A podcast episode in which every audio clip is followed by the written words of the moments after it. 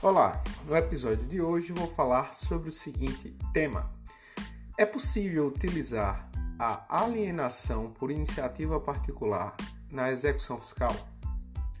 Na execução fiscal, quando o devedor não paga a dívida de maneira espontânea, há necessidade de proceder à expropriação de seu patrimônio. As modalidades de expropriação estão previstas no artigo 825 do CPC. Adjudicação, alienação e apropriação de frutos e rendimentos de empresa ou de estabelecimentos e de outros bens.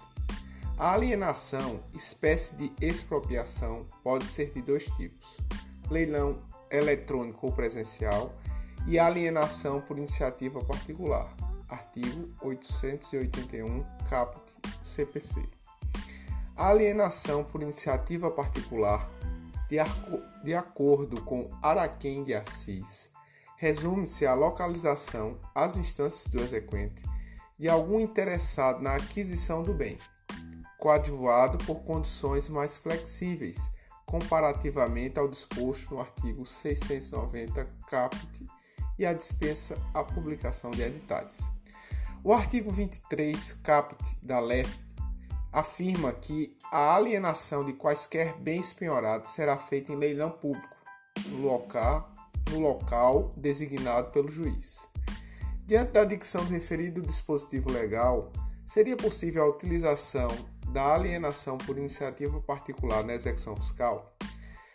O entendimento que tem prevalecido é que sim, e as razões para isso são as seguintes: a não há previsão expressa na Lei 6.830 em relação à utilização do Instituto na LEF. B. De acordo com o artigo 881, a alienação por iniciativa particular é prioritária em relação ao leilão. E C. A alienação por iniciativa particular é menos gravosa para o executado, uma vez que o bem não pode ser vendido por valor inferior ao da avaliação. Frise-se que no leilão eletrônico ou presencial, em segunda asta, é possível alienar o bem por até 50% do valor da avaliação.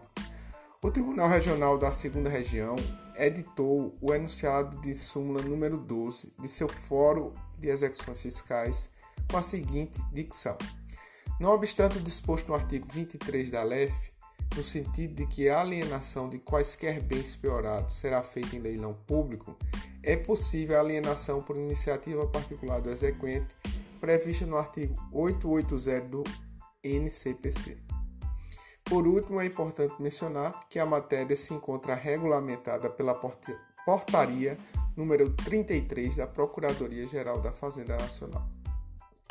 Por hoje é só. Grande abraço e até a próxima.